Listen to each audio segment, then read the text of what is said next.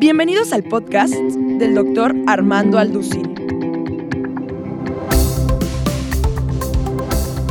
Hoy estudiaremos el tema La genética de Satanás. Conferencia número 10. En 1860, un monje austriaco llamado Gregorio Mendel comenzó a hacer experimentos con chícharos y él descubrió lo que se conoce ahorita como las leyes de la herencia. O sea, él descubrió que al mezclar algunos chícharos transmitían a otros el mismo color del chícharo y que había algo, un factor que no se descubrió hasta que tuvimos el microscopio electrónico, que había genes que determinaban el color de la piel, el color del fruto, eh, las características eh, nutricionales de la uva, de la manzana. Cada semilla trae codificada la información y después, ¿verdad? En 1953, casi pasaron un siglo, cuando el doctor Crick y Watson descubrieron en el 53 del siglo pasado el desciframiento del código genético hereditario lo que se conoce como lo ADN o el, ácido dexosirribonucleico.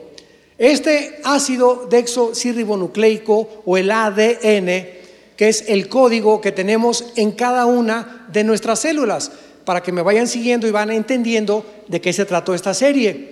Tú tienes billones, billones de células en tu cuerpo. Yo tengo billones de células en mi cuerpo. ¿Saben ustedes qué contiene cada célula? Cada célula de los billones que tú tienes y que yo tengo contienen un cromosomas, contienen los genes y contienen un software, para que me entiendan con el lenguaje moderno. Contienen un disco o una información codificada. En otras palabras, en cada una de nuestras células se encuentra la información de todos tus abuelos, bisabuelos, tatarabuelos, tatarabuelas, bisabuelas, etcétera, etcétera. Y ahí viene en cada una de nuestras células el tipo de cabello que íbamos a tener o que van a tener nuestros hijos, el lunar que tuvo tu abuelita en la espalda, eh, la nariz de cotorra de tu tío, eh, las orejas de papalote que tuvo a lo mejor alguna pariente por ahí tuyo, la estatura, el color de piel. Y todo eso venía en el esperma de mi papá y en el óvulo de mi mamá. Cuando mi padre y mi madre, tu padre y tu madre, se juntaron, el esperma de tu papá, un solo esperma de tu papá, que contenía los cromosomas XY, el hombre tiene XY, las mujeres tienen XX, se juntó y ovuló uno solo de los millones de, de espermas ovularon el óvulo de tu madre. Se formó de las 23 cromosomas de mi padre y las 23 cromosomas de mi madre un cigote. Esto es lo que se llama científicamente la fertilización. Y en ese cigote venía información de papá y venía información de mamá. Microscópicamente venía todo aquello que nosotros vamos a hacer eh, físicamente, mentalmente y también espiritualmente. Lo vamos a ir viendo ahorita. Entonces, a través de este código genético hereditario, podemos darnos cuenta en la Biblia que ya se mencionaba desde el libro del Génesis, capítulo 1, que Dios estableció estas leyes de la herencia antes de que en 1860 Gregorio Mendel las descubriera. Y dice en Génesis 1, versículo 11 en adelante, y cada cosa será según su fruto, su semilla, su género. En otras palabras, la semilla de la uva, uva va a tener un software. La semilla de la naranja va a tener otro software con otra información. La semilla de la manzana va a tener otro software, otro, otra información codificada para que determine que la naranja sea amarilla, para que tenga vitamina C, para que la uva sea chiquita y no grande, para que sea morada o verdecita, para que tenga los antioxidantes, para que la semilla de la manzana, cada semilla de cada fruta tiene información genética que Dios estableció y Dios puso. Y cuando yo tomo esa manzana y me la como, contiene los nutrientes y las minerales y las vitaminas que exactamente mi cuerpo necesita para poder mantenerse sano. Cuando exprimo una naranja, contiene la vitamina C que mi cuerpo necesita. Cuando exprimo en ayunas un vaso de, un, jugo de limón con agua, me, me la tomo, inmediatamente nivelo el pH de mi estómago. Y así vemos nosotros que el esperma de un chango es diferente al esperma de una jirafa. Y el esperma de un hipopótamo es diferente al esperma de un león. Jamás podrás cruzar el esperma de un león con una hipopótama o de una jirafa con un chango, porque en el momento en que hay un cruce de dos espermas contrarios con diferente información, nace un híbrido. Y por eso cuando mezclamos a un caballo con una burra, ¿qué sale? Una mula. Y la mula es híbrida. Ya no se puede reproducir porque violó las leyes de la genética de Dios. Muy bien, una vez que nosotros comprendemos esto de alguna manera científica, eh, estandarizada y, y generalizada, podemos entender que esa información que traemos en las células tienen acceso los demonios y los ángeles caídos de Dios. Esta información puede ser descompuesta, puede ser corrompida, puedes sufrir deterioro por Satanás. Y cuando venimos al libro de los Evangelios, descubrimos que Jesucristo se enfrenta a un hombre gadareno. Y cuando Jesucristo le pregunta a este hombre, ¿cómo te llamas? Dirigiéndose a una sola criatura que vivía dentro de esta persona, le contesta, legión, porque somos seis mil una legión romana era formada por seis mil, eh, soldados. Entonces, este Gadareno, fíjense ustedes, tenía seis mil seres espirituales dentro de su cuerpo que estaban controlando el centro que controla todo nuestro cuerpo, que es el cerebro. O sea, estos demonios tienen acceso para descomponer nuestras neuronas, manejar y manipular nuestras neuronas. Se metieron a los músculos, porque el Gadareno tenía una fuerza sobrenatural. Y cuando estos demonios entraban a sus músculos, él rompía cadenas. Le produjeron un desorden en su mente para hacer lo que se quitara la ropa y viviera en los cementerios. Y comenzaron a alterar su conducta produciéndole pensamientos de suicidio.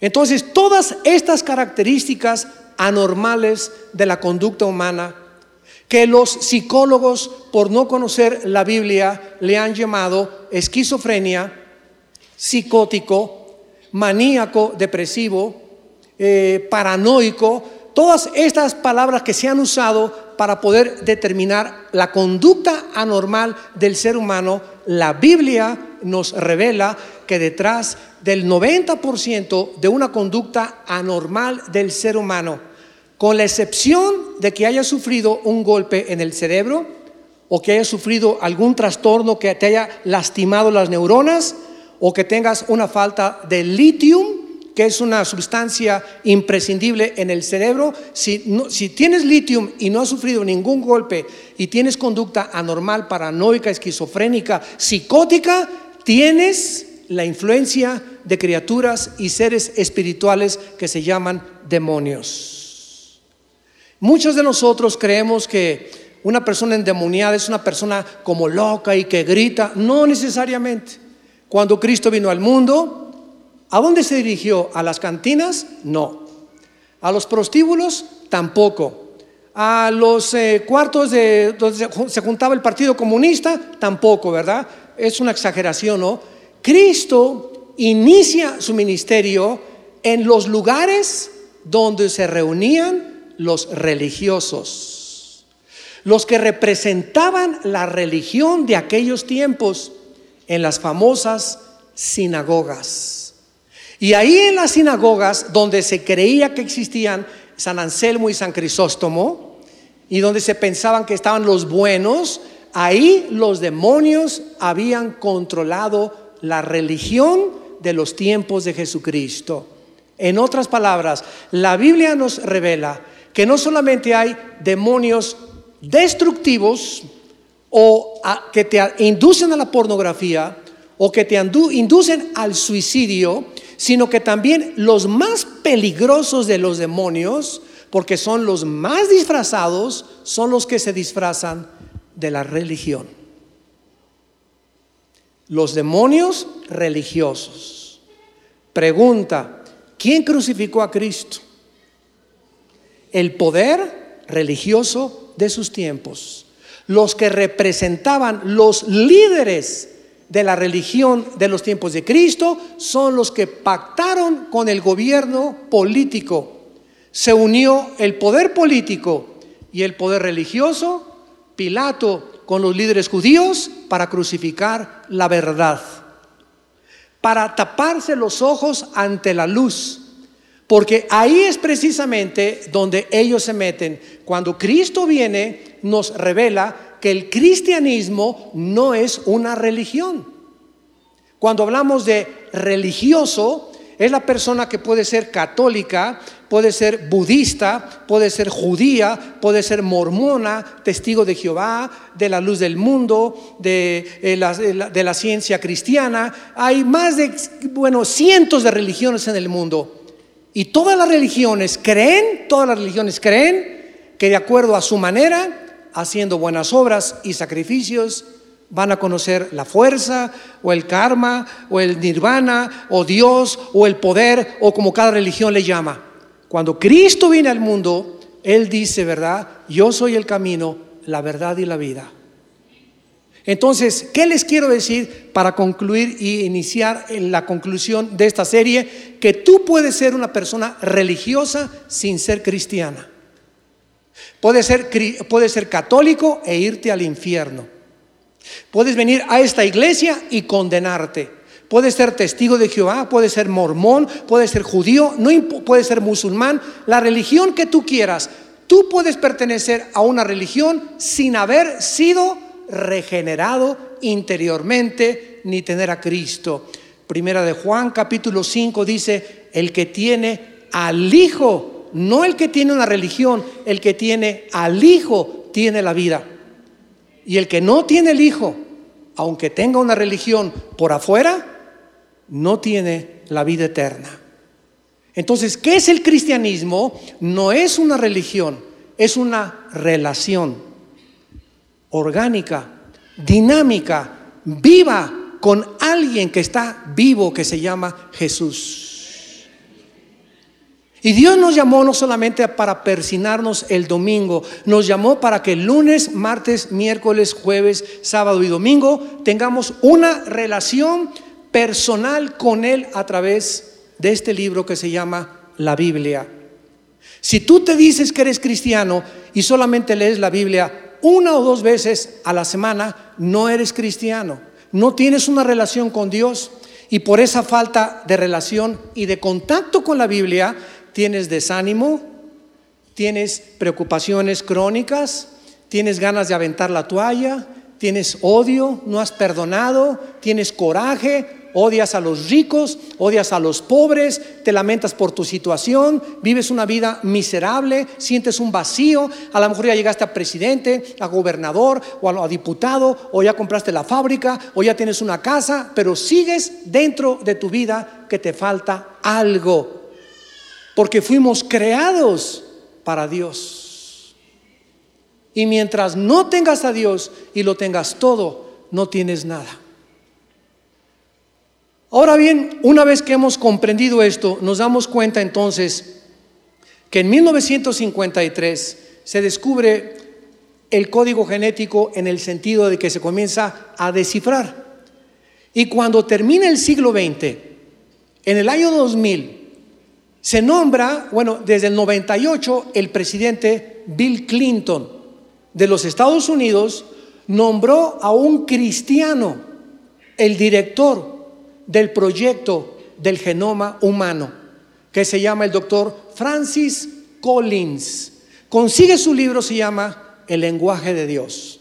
El libro se llama El lenguaje de Dios del doctor Francis Collins, donde él te explica todo a la luz de la Biblia también, como lo hemos tratado de hacer, y nos muestra claramente la maravilla que se encuentra en cada una de nuestras células. Muy bien.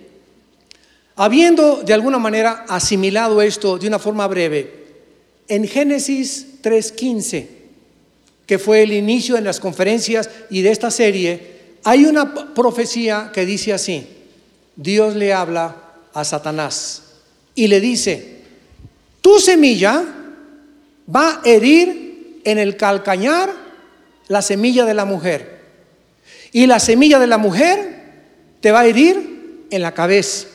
Bueno, la palabra semilla en el hebreo es la palabra cera con Z, cera, que se tradujo esperma, linaje o descendencia.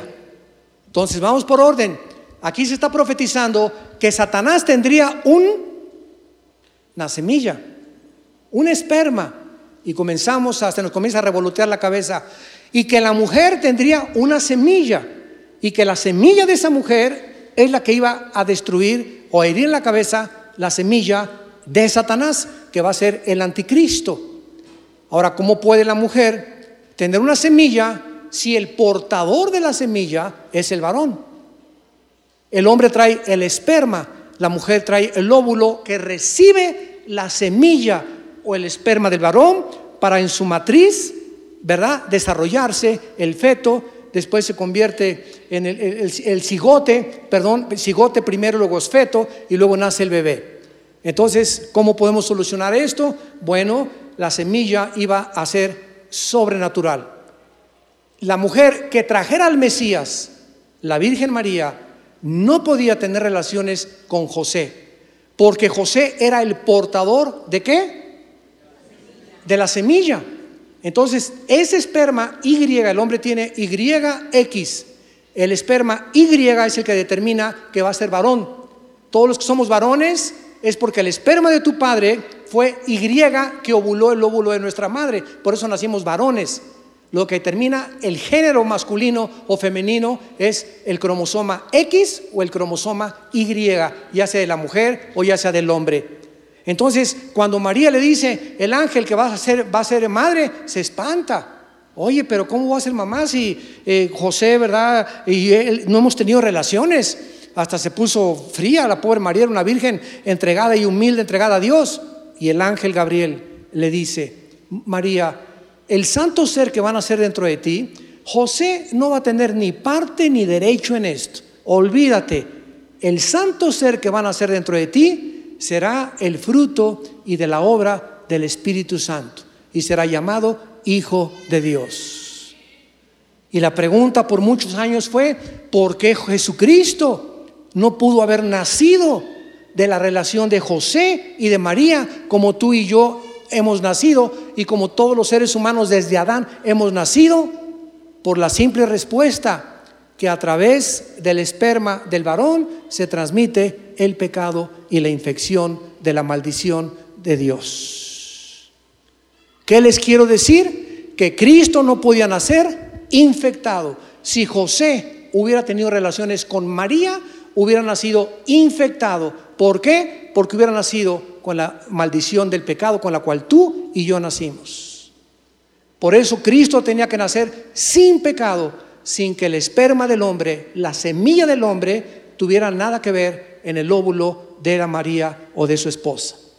Entonces, esto nos habla claramente, pasando ya más de seis milenios, ya estamos acercándonos al séptimo milenio, desde Adán hasta nuestros días. Es increíble que con el descubrimiento de la genética, podamos tener más comprensión de lo que la Biblia dice. Porque lo que la ciencia dice es comprobar que la Biblia tenía la razón. Y ahora, ¿de qué se trata todo esto, verdad? Bueno, se trata de que en Génesis capítulo 6, como vimos en algunas conferencias pasadas, que ustedes ya las oyeron, los ángeles se trataron de mezclar con las mujeres humanas. Dice que los hijos de Dios, la, frase hijos de Dios, ven Elohim en el hebreo, es la única frase en todo el Antiguo Testamento que determina a los ángeles, nada más.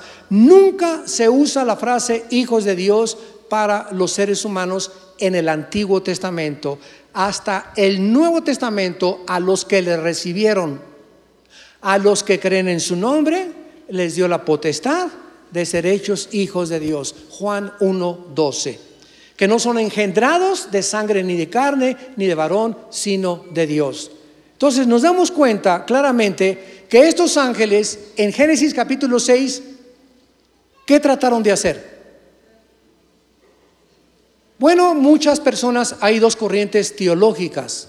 Una corriente de teólogos dice, no, es que los ángeles no se pueden mezclar con las mujeres. Fueron los hijos de Dios, son los descendientes de Caín, que se mezclaron con la descendencia de Set.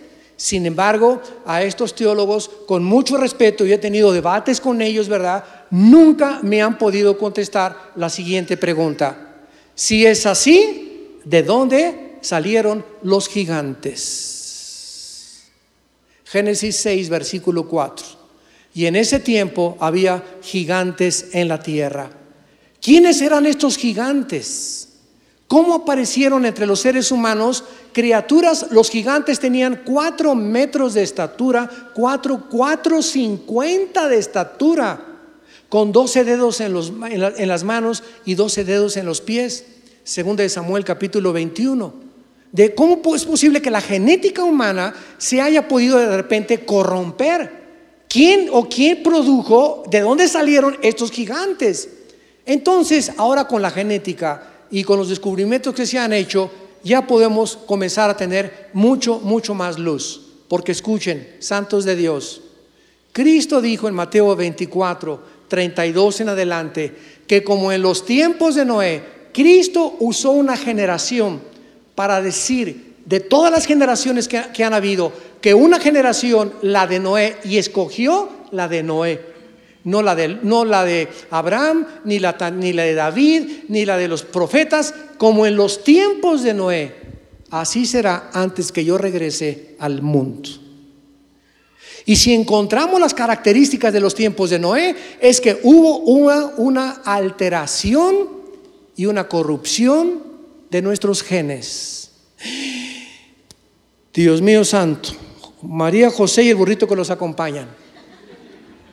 Y ahora con la genética descubrimos que ya se pueden clonar, que ya el ser humano y los genetistas están tratando de manipular los genes. Y ya están cruzando becerros con chivos. Y están haciendo que la Dolly fue la primera oveja que clonaron en los ochentas. Y estamos viendo que ya clandestinamente, sin que nos demos cuenta, están haciendo experimentos con la manipulación de los genes tratando de cubrir con esto que en áreas de la ciencia y vamos a quitar la diabetes y vamos a quitar el Alzheimer y vamos a quitar las enfermedades a través de la clonación. En, área, en, aras, en, de que vamos a mejorar la raza humana, estamos corrompiendo la genética humana. Y créanmelo con todo mi corazón. Estos gigantes se llamaron Nepilim. La palabra gigantes en Génesis 6.4, si tienes tu Biblia, arriba de gigantes ponle Nepilim. E, N de nana, E de Enrique, P, H, I, L, M. Nepilim, que en el hebreo significa seres caídos. ¿Qué es lo que está sucediendo entonces? ¿Qué pasó en Génesis capítulo 6? Que los ángeles no necesariamente hayan tenido relaciones sexuales con las mujeres aunque es posible esto, como lo vamos a comprobar ahorita, y a mí como dicen en mi tierra, ¿verdad? Que me esculquen. Yo les voy a mostrar lo que la Biblia dice en el libro de Judas, versículo 4 y 5. Pero pudieron ellos, los ángeles caídos, si no hubo una relación sexual con las mujeres, pudieron ellos alterar la genética de las mujeres para producir gigantes. En la conferencia anterior que ustedes no asistieron, hoy mismo les platiqué, ¿verdad?, de cómo los ángeles tienen acceso al mundo de cuatro dimensiones que tenemos nosotros, que son altura, anchura, profundidad y el tiempo. La cuarta dimensión, que es el tiempo, la proclamó o la postuló Alberto Einstein con su famosa teoría E igual a mc al cuadrado. La energía es igual a la velocidad de la, de, la luz o de la materia, sobre la materia de la luz. Entonces, todas estas cosas maravillosas, la Biblia nos muestra en qué van a terminar. Y vamos precisamente para terminar en esta noche, en esta tarde, esta serie, a ver dos pasajes. El primero está en Judas. No se vayan hasta el Éxodo, está junto al, al Apocalipsis. Judas, versículo 6 y versículo 7. Vamos a meterle microscopio y vamos a analizar etimológicamente. La etimología es la rama que estudia las raíces de las palabras, la etimología. Vamos a ver las palabras etimológicamente en el original griego. Dicen Judas versículos 6 y 7. Y a los ángeles que no guardaron su dignidad, sino que abandonaron su lugar de vivir o su propia morada. Los ha guardado bajo oscuridad en prisiones eternas para el juicio del gran día. Muy bien, vamos muy despacio. En este versículo se nos está declarando que hay un grupo de los ángeles que se rebelaron originalmente con Satanás. ¿Se acuerdan cuántos se rebelaron contra Dios originalmente? una tercera parte, dice Apocalipsis capítulo 12. La tercera parte de las estrellas, porque se les llama estrellas a los ángeles caídos, se rebelaron contra Dios. Muy bien, de esa tercera parte, de estos ángeles caídos, hay unos que se encuentran ahorita en dónde? Prisioneros. Ahora muy bien, ¿por qué los demás ángeles no están prisioneros? ¿Por qué se encarceló y se dejó libres a los demás que todavía siguen a Satanás. Esto nos habla para concluir que no se está refiriendo a la rebelión original, porque si se refiriera a la rebelión original, cuando una tercera parte se revela, todos estarían en prisiones. Pero hay un grupo que después de que se rebelaron, cometieron otro pecado. Y fue tan grande ese pecado a los ojos de Dios que los tuvo que encerrar y todavía se encuentran prisioneros. Es más, en Apocalipsis 4 dice que hay cuatro ángeles amarrados junto al río Éufrates, esperando la tercera guerra mundial para entrar en acción. En Apocalipsis 16 dice que van a los gobernantes del mundo, todos los gobernantes de las naciones, van a ser poseídos por estas criaturas espirituales que los van a llevar a concentrarse en el, valle del Megido o en el valle de Josafat. Los que han ido a Israel, hemos estado ahí en el Megido, ¿se acuerdan? Ahí les di, siempre que vamos a ir, doy una conferencia en el Valle del Megido y les digo, en este valle va a ser la tercera guerra mundial. Napoleón dijo cuando él estuvo ahí, en el Valle del Megido, aquí podría suceder la última guerra de los seres humanos. Bueno, todos los demonios van a reunirlos a los gobernantes para llevarlos al valle del Megido. Muy bien, entonces estos ángeles están prisioneros y vamos a ir despacio para ver por qué están prisioneros y por qué Dios ya no los deja andar sueltos. Versículo 7. Ahora, lo que estos ángeles hicieron se compara con el pecado de Sodoma y de Gomorra como Sodoma y Gomorra, y las ciudades vecinas, las cuales de la misma manera que aquellos. ¿Quiénes son aquellos? Los ángeles del versículo anterior. O sea, los sodomitas, al igual que el pecado de los ángeles, habiendo fornicado e ido en pos de vicios contra natura, fueron puestos, por ejemplo, sufriendo el castigo del fuego eterno. Vamos por orden y vamos a ver a continuación y analizar lo que se nos revela en estos versículos. Dice en primer lugar que estos ángeles no guardaron su dignidad. Tereo, arquén, en el griego. Tereo, arquén, significa que Dios a estos ángeles les asignó un lugar. Un lugar en el espacio. Y les dijo, este es el lugar que ustedes van a tener para vivir. Y estos ángeles no quisieron quedarse en ese lugar, sino que se salieron de ese lugar y bajaron a nuestro planeta.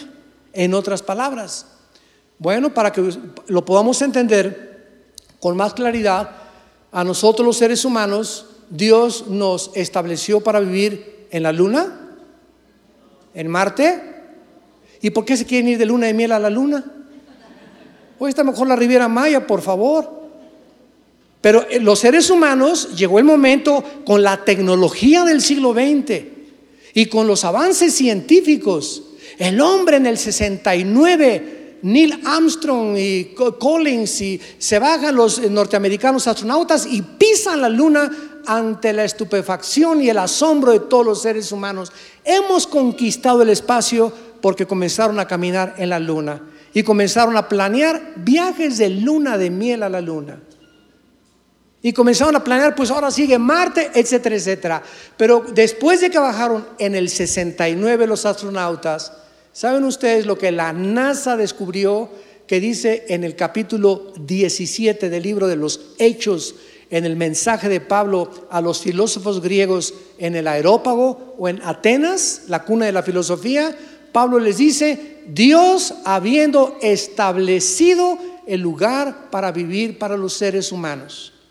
En otras palabras, Dios nos da un planeta precioso que es la Tierra, que ya no es tan precioso como originalmente era, con lagunas preciosas, bosques, pinos, eh, el mar de Cancún, la vegetación, el verdor, los volcanes, el cañón del Colorado, eh, las montañas, los amaneceres, la, puerta la puesta del sol de Acapulco, el mar, un lugar maravilloso para vivir. ¿Y qué hemos hecho con este lugar para vivir? Nos queremos salir de aquí a otros planetas. Y cuando en el 69 los astronautas regresaron, llegaron con muy malas noticias y dijeron lo siguiente. Se los digo porque yo fui muy, muy amigo del capitán, uno de los capitanes de la, de la misión del Apolo 15. Él vino a México en los 80s y dio su testimonio en la iglesia bautista la que está en las calles de Guerrero, la iglesia bautista Oreb. En aquel tiempo era un pastor muy famoso, este, el, pastor Ramos, el, y ahí dio su testimonio este, este, este astronauta y fuimos a Marisabel, dimos, estuvimos desayunos, y yo fui su traductor. Y este astronauta dijo, ¿verdad? Este, después de bajar del Apolo 15, después del 69, es imposible la conquista del espacio. Y todos se quedaron así. ¿Cómo si ya estamos? No, es imposible. ¿Por qué? Por dos factores. El tiempo y la velocidad. En otras palabras, ¿qué quería decirnos este astronauta? Que si tú sales en un cohete más allá de la luna, pon tú a Marte y pasan 15 años, el tiempo en el espacio no existe. ¿Sabían eso? Ya, están, ya está saliendo humo por las narices, por las orejas, ¿verdad? Algunos ya se le están fundiendo los fusibles. Todos estos aspectos físicos son tan importantes para entender la Biblia, porque la Biblia es un libro multidimensional y nos muestra cosas avanzadísimas que están apenas descubriéndose. En otras palabras, si tú vas a Marte, pasan 15 años, aquí pasaron 5 años. Entonces, si pasaron 50 años allá en Marte y tú regresas, tu esposa va a ser una viejita y tú vas a tener 30 años de edad todavía.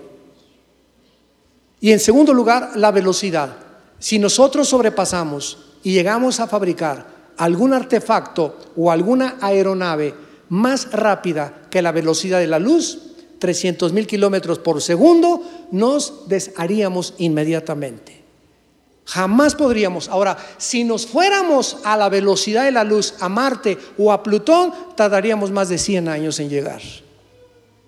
¿Cuál conquista el espacio? ¿Cuál guerra de las galaxias? Y que dulce y que chocolate y que...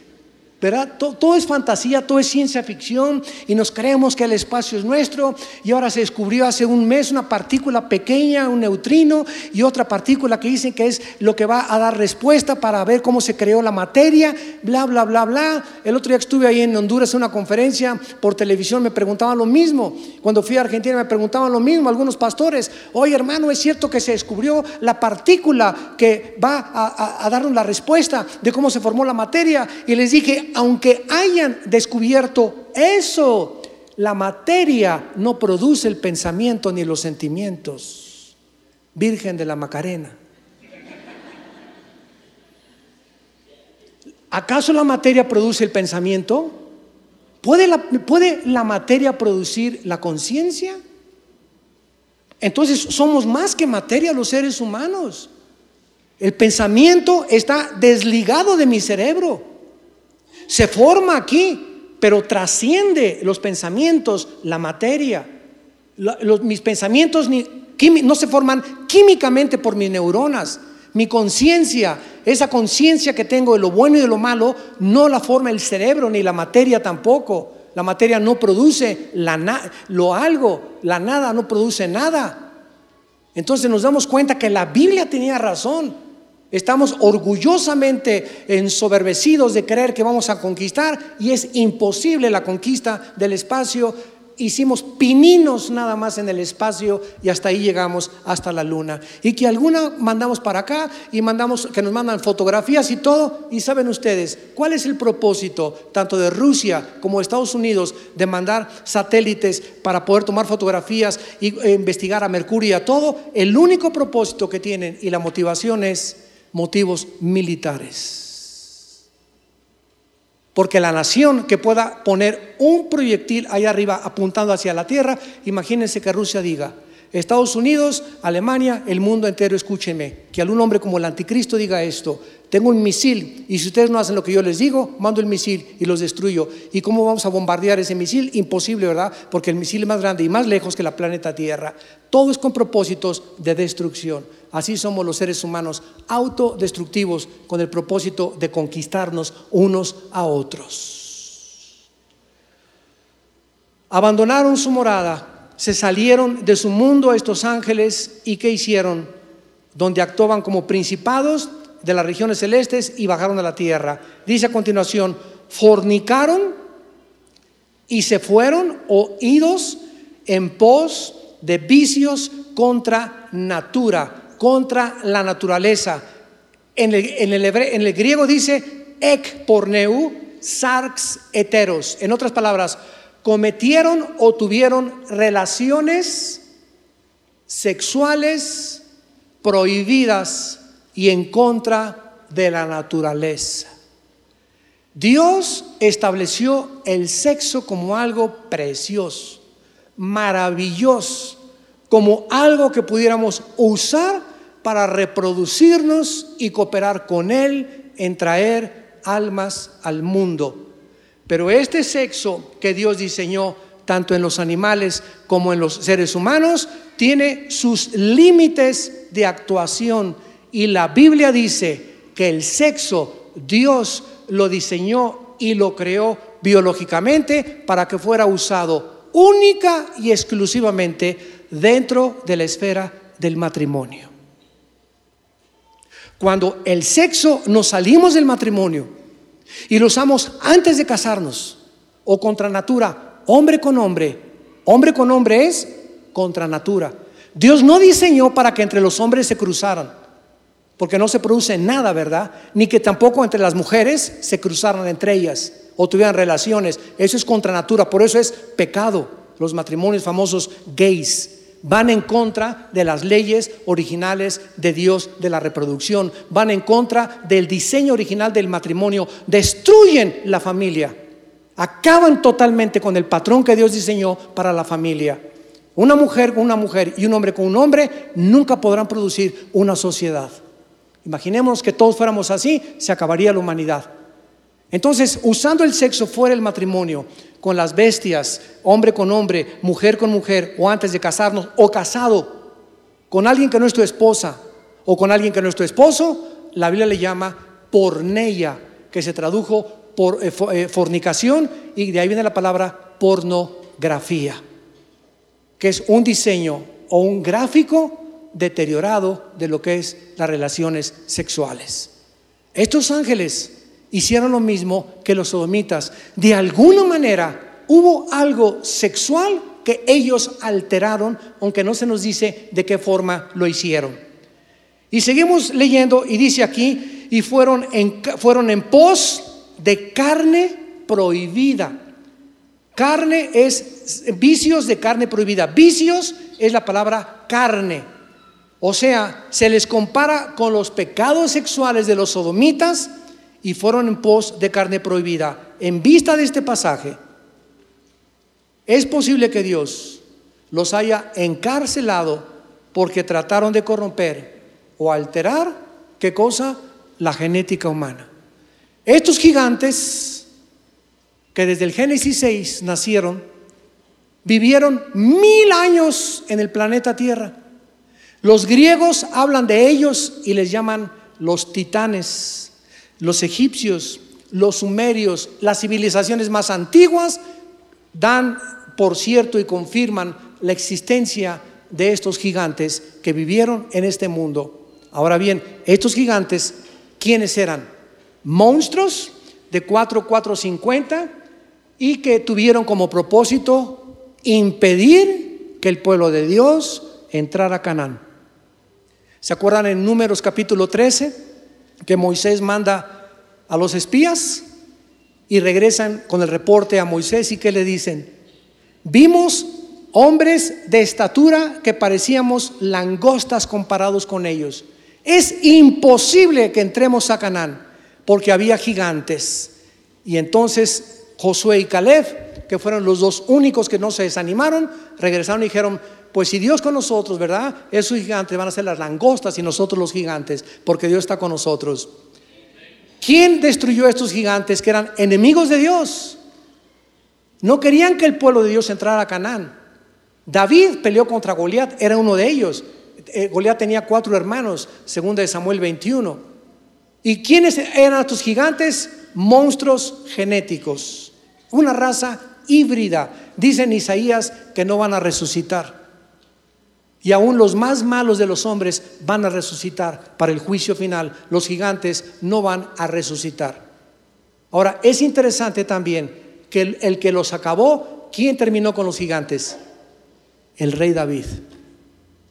Él fue mil años después, David los terminó. Comenzó con Goliat y acabó con los hermanos y con los parientes, primos y todos de todos los gigantes. Ahora, esto es importante, ¿verdad? Porque cuando comparamos esta información, notamos que los cuerpos de los gigantes eran, sin ningún lugar a dudas, perversiones genéticas, imposibles de producir mediante el esperma de un hombre y el óvulo de una mujer. Aquí hubo una infiltración genética en la raza humana desde el principio de la humanidad. Y para terminar, vayamos a Daniel capítulo 2. Y aquí culminamos con una información tremenda. Para que ya salgas de Juan 3:16. Los cristianos todavía, es cierto que la salvación se pierde, hermano. Ay, Dios mío santo. Es cierto que, pues, que todos hablamos en lenguas. Es cierto que este y que el otro. O sea, siguen en el rollo de hace 10, 15, 20 años. No han podido eh, meterse teológicamente, ni estudiar más la Biblia, ni tener más conocimiento de Dios. Siguen en los mismos rollos de congreso en congreso, ahí brincando y todo. Y todo está muy bien, pero es lo único que quieren y lo único que les satisface. Y no comen la palabra de Dios. Por eso está el pueblo raquítico de Dios y mi pueblo pereció porque no tuvo conocimiento. Y por eso muchos van a ser engañados, santos de Dios. Y ya están siendo engañados actualmente. En Génesis, en Daniel 2, rápidamente Daniel le interpreta al rey Nabucodonosor un sueño. En este sueño, el rey Nabucodonosor ve una estatua gigante la cabeza era de oro, los brazos y el pecho eran de plata, el vientre era de bronce y las dos piernas de la estatua eran de hierro. Y los dedos de la, estatua, cinco dedos del lado derecho tenemos, cinco dedos del lado izquierdo, los dedos de la estatua de Nabucodonosor eran una mezcla del hierro de las piernas mezcladas con barro. Entonces Dios le dice a Daniel, dile a Nabucodonosor que esta es la profecía y esta es la clave de todas las profecías de la Biblia de los últimos tiempos. Para saber qué gobiernos y de dónde va a salir el anticristo y qué gobiernos o qué naciones van a gobernar antes de que Cristo venga. Después tenemos tiempo para eso. Pero rápidamente, la estatua le dice eh, Dios a Daniel, la cabeza es Babilonia, la cabeza de oro. Las piernas, los, los brazos, perdón, y el pecho representan la plata al imperio que después de Babilonia vendría, que es los medos persas, tal como la historia lo dice. Después de los medos persas, el bronce representa a un tercer imperio, los griegos. Eh, Alejandro el Magno conquistó a los medos persas. Y después de los medos persas, las piernas de hierro representan al imperio romano, que se dividió en Constantinopla, Turquía o Estambul y Alejandría. Entonces vemos que el imperio romano fue dividido y de los diez dedos de los pies, que no se sabía qué cosa era, dice el versículo 41, Daniel capítulo 2, lo que viste de los pies y los dedos, en parte de barro cocido de alfarero y en parte de hierro será un reino dividido.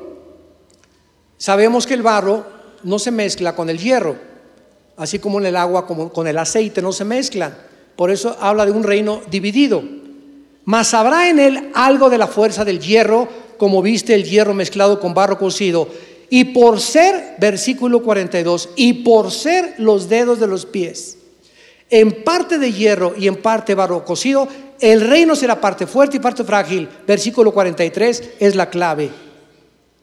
Así como viste el hierro mezclado con barro, se mezclarán por medio de cera y se tradujo alianzas.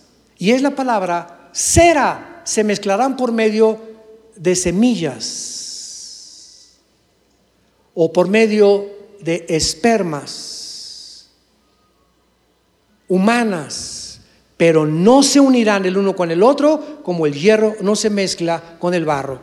Vemos que entonces estos diez dedos de la estatua de Nabucodonosor representan a los diez imperios finales a las diez naciones que el anticristo va a gobernar de acuerdo a Apocalipsis capítulo 13 y Apocalipsis capítulo 17, donde aparecen como los diez cuernos que la bestia tiene con las siete cabezas. ¿Quiénes son estos diez dedos, estas diez naciones?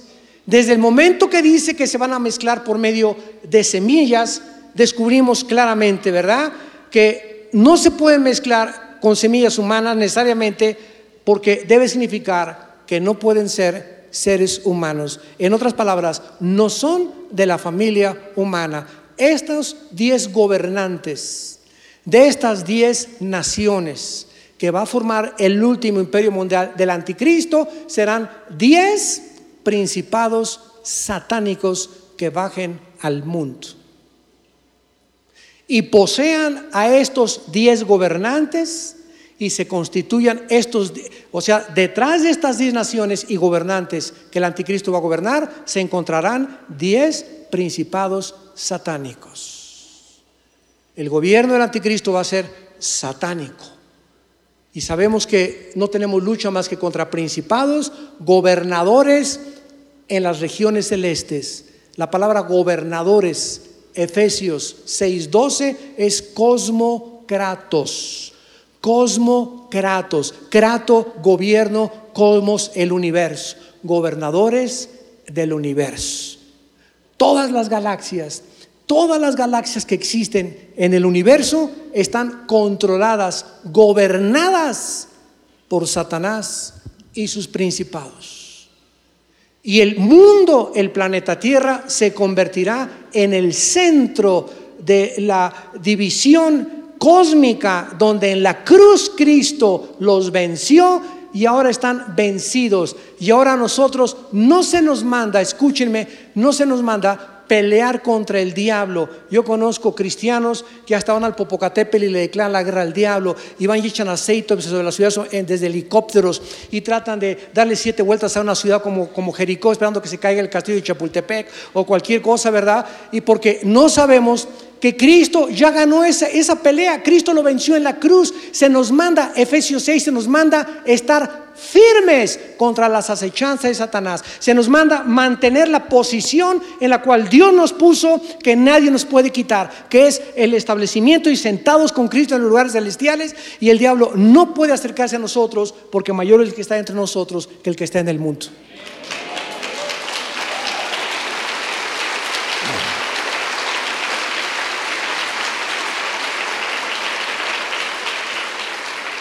No se nos manda pelear, se nos manda resistirlo. Santiago 4, resistir al diablo. Resistir significa mantén tu posición, firmes como un soldado, que no te muevas de ahí. Pueden venir los vientos y mandarte esto y traiciones y persecuciones y calumnias. No te caigas, no te derrumbes. Mayor es el que está dentro de ti. Aguanta, dice el Señor. Aguanta. Esto te sirve para blindarte, para que desarrolles el calibre que necesitas para enfrentar y convertirte en un guerrero de Dios. Que mi papá me está pegando, que en el trabajo estas cosas, que por, por allá y que problemas. Todas las cosas que enfrentemos nos están blindando. Las tribulaciones producen paciencia, Romanos 5:3. Tenemos que ser fuertes y valientes porque Él está con nosotros. No se desanimen, esfuércense y sean valientes porque Dios vuestro Dios pelea por ustedes. Y la guerra ya está vencida en la cruz. El Señor la ganó.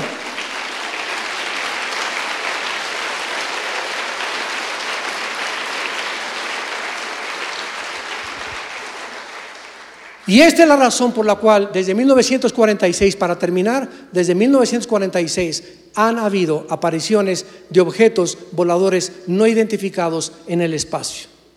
Los famosos ovnis, que los cristianos les llamamos obis, objetos voladores identificados. Como me dijo una vez una persona, ay, ustedes los cristianos no creen en los ovnis. Si mi hermano, hay fotografías y hay videos, ¿y cómo puede usted negar algo que es físico y es tangible? Nosotros no negamos la existencia de voladores no identificados, simplemente sabemos que están identificados porque sabemos quién está detrás de ellos. ¿Quién está detrás de ellos? Son materializaciones de la energía de Satanás. ¿Con qué propósito? Hacernos creer que hay mundos habitados que algún día nos van a salvar. Y cuando venga el arrebatamiento de la iglesia y desaparezcamos millones de personas de este mundo, dirán, se los llevaron los ovnis. Desaparecieron los débiles de la tierra.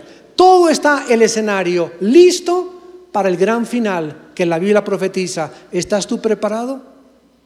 Nosotros tenemos ahora los genes de Dios. Dios está reprogramando nuestro código genético y la imagen deteriorada que heredamos a través del conocimiento de su palabra para que seamos conformados conforme a su imagen y cada día seamos más parecidos al Hijo de Dios.